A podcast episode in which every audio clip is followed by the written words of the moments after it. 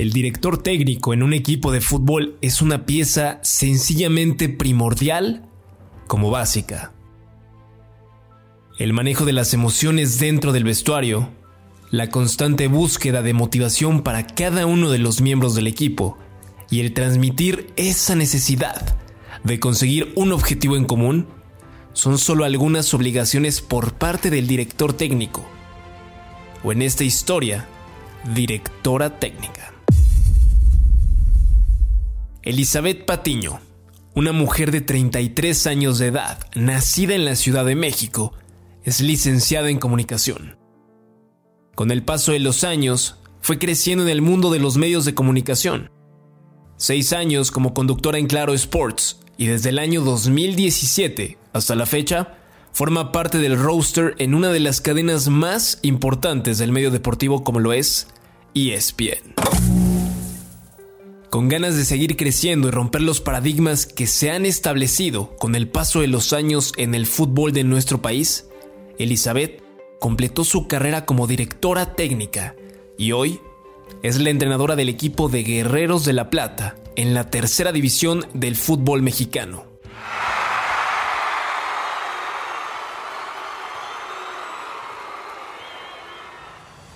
Su camino en esta aventura inició de la mejor manera al debutar con victoria venciendo al equipo de Huejutla por tres goles a dos.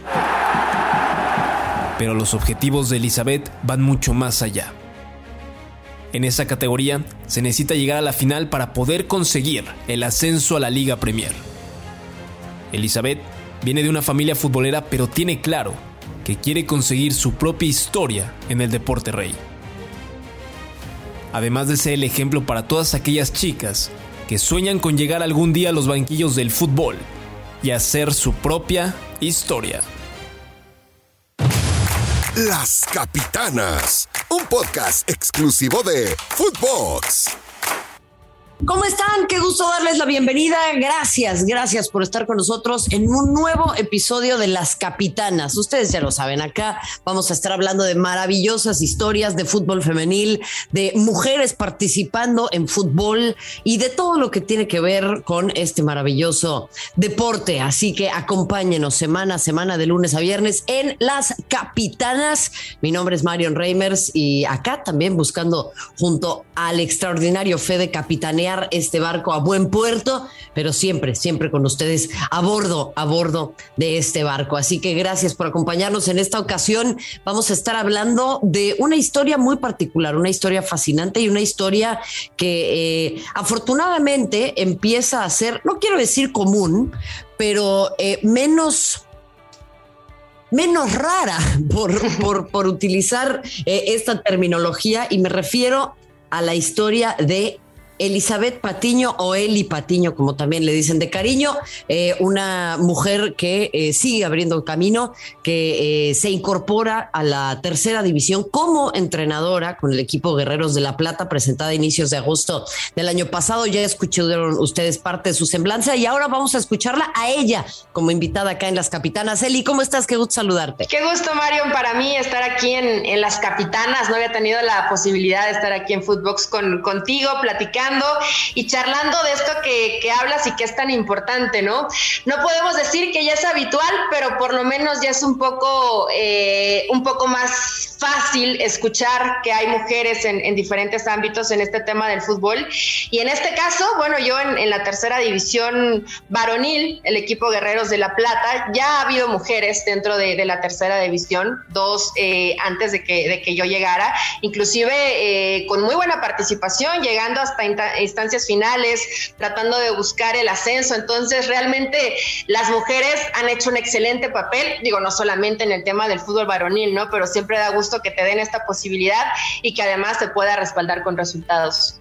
Bueno, pues usted eh, la, escucha muy elocuente y es que no únicamente es entrenadora, también es colega, comunicóloga, participó de la cadena ESPN en algún momento también, de familia futbolera, en fin, eh, ya vamos a estar hablando de esto, pero justamente Eli nos anticipabas, ¿no? Ana Zavala, la primera mujer eh, participando con Delfines de Abasolo en la tercera división del fútbol mexicano, pero más allá de centrarme en si la primera, la segunda, la tercera, la quinta, pues ojalá fueran muchas más y ya perdiéramos ese conteo, ¿no? Eh, eh, eh, ya no caer en el, bueno, si fuera la primera, la segunda, la tercera, sino que fueran tantas que pues ya no sepamos, ¿no? Que no nos supiéramos los nombres de memoria, Marion. Sí, la verdad que ha sido un, un reto difícil, sí ha sido un reto complicado porque evidentemente pues primero eh, el romper esta barrera, ¿no? El llegar y presentarte con un grupo de hombres y que por supuesto sé que en la cabeza de muchos ha de haber pasado, bueno, ¿y, esta qué nos va a enseñar, ¿no? O esta qué vas a ver. Yo recién terminé la, carrera de, entrenador en junio. Eh, la última parte, evidentemente, como muchos de nosotros, terminamos haciendo alguna carrera en línea, pero pues siempre con, eh, con la cercanía del fútbol. Mi papá jugó fútbol profesional, mi tío, mi tío también es David Patiño, mi papá Salvador Patiño, y ya llevan muchos años también en el tema de la dirección técnica, ¿no? Entonces, para nada eh, es algo ajeno o, que no conozca, evidentemente si era un reto y si había nervio, nervio y te voy a ser honesta, había miedo, porque porque evidentemente es una situación a la que no estoy o, que no estaba acostumbrada, cómo lo vas a afrontar, cómo vas a hablar en frente de un grupo, cómo vas a dar una charla técnica, en este caso yo no juego fútbol, entonces al momento de hacer correcciones, pues necesito apoyarme de, los jugadores, de, mi cuerpo técnico para precisamente hacer este tipo de, correcciones, pero eh, honestamente no me arrepiento. Hace eh, ya unos meses, cuando comenzaba toda esta aventura, eh, sí tenía ese miedo y decir, bueno, ¿para qué si yo estudié la dirección técnica simplemente para tener un enfoque distinto al momento de una crítica eh, eh, de, mi carrera, que son los medios de comunicación? Pero ahora que tomé este reto, eh, en verdad, Mario, no me arrepiento un solo instante, ¿no? Se, vive, de manera muy distinta. he tratado de que, de que los jugadores se queden con algo de, de lo que a mí me gusta. Sí, a ver, cuéntame un poquito de eso. ¿Qué, qué es lo que tú les aportas? ¿Qué, qué, qué, o sea, ¿qué es lo que sientes que tú traes a la mesa y qué te hace distinta como entrenadora? Mira, yo creo que eh, sobre todo en, en, esta primera etapa he hecho mucho hincapié en el tema... Eh, un tanto motivacional, el que el jugador crea, el que esté convencido, el corregir situaciones muy puntuales que, lamentablemente hay, hay una situación de formación donde hay demasiadas lagunas en, en, general en el fútbol mexicano, ¿no? El tema formativo, el tema fuerzas básicas, hay demasiadas carencias, desde lo muy básico hasta que el jugador entienda que, que puede y que debe recibir perfilado para darle continuidad a la jugada, que sepan dónde ubicarse con o sin pelota. Pueden parecer, Mario, un conceptos muy básicos y, que muchas veces damos por entendido que el jugador debería saberlo, debería entenderlo, pero la mayoría de ellos no lo sabe ¿eh? y no lo entiende. Entonces constantemente hay que estar corrigiendo, hay que estar hablando con ellos y en esta tercera división creo que el aspecto mental eh, nos ha jugado buenas y, y malas pasadas, pero de pronto te das cuenta que le cuesta al, jugador bastante joven estar completamente convencido de eh, el no salir con miedo, el saber que el trabajo te da un respaldo para lo que vas a encarar el fin de semana en los partidos. Creo que ahí he hecho mucho hincapié y es lo que siempre estoy tratando de, comunicarles, de, transmitirles y de convencerlos. A mí no me gusta, al menos yo no soy de esta mentalidad de eh, me, quedo a medias, medio, medio participo, medio juego, medio voy. No, o, o das todo o no estás. Entonces, es lo que yo les quiero transmitir, ¿no? A ver, estamos aquí. Dime, dime una cosa. Em, hablas de que hay, hay algunas lagunas en, la formación de, los futbolistas. ¿Cómo le podemos dar la vuelta a eso? ¿A qué se lo, se lo atribuyes? Porque yo cuando participé de Endit eh, y cuando también, tuve... Sí, sí. Cuando tuve oportunidad de, estar ahí, también notaba que eh, existía mucho este pues este tema, se hablaba mucho de esta situación, ¿no? De que hay un, el, famoso paradigma del tren perdido, que hay ciertas eh, situaciones que ya cuando el futbolista es, adulto es mucho más difícil corregir, es mucho más difícil trabajar. Pero ¿cómo le damos la vuelta entonces? Porque eso nos sigue afectando hasta en el profesionalismo y sigue teniendo enormes problemas que incluso se ven cada vez eh, de manera más notable en la selección nacional y en la participación de México en los mundiales.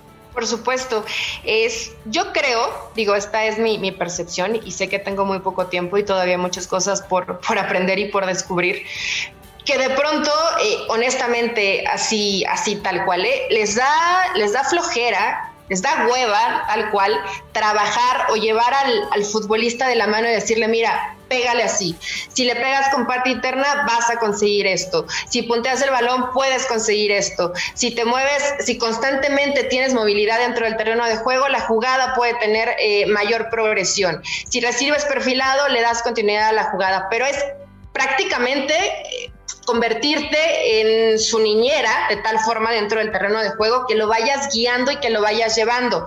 Y creo que los, los entrenadores o las entrenadoras, muchas y muchos de ellos que trabajan en fuerzas básicas, como saben que el jugador ya tiene calidad, de pronto lo dejan muy libre y dan esto, dan esta situación como de, ¿sabes qué? Ya lo sabe, no, no se lo tengo que enseñar.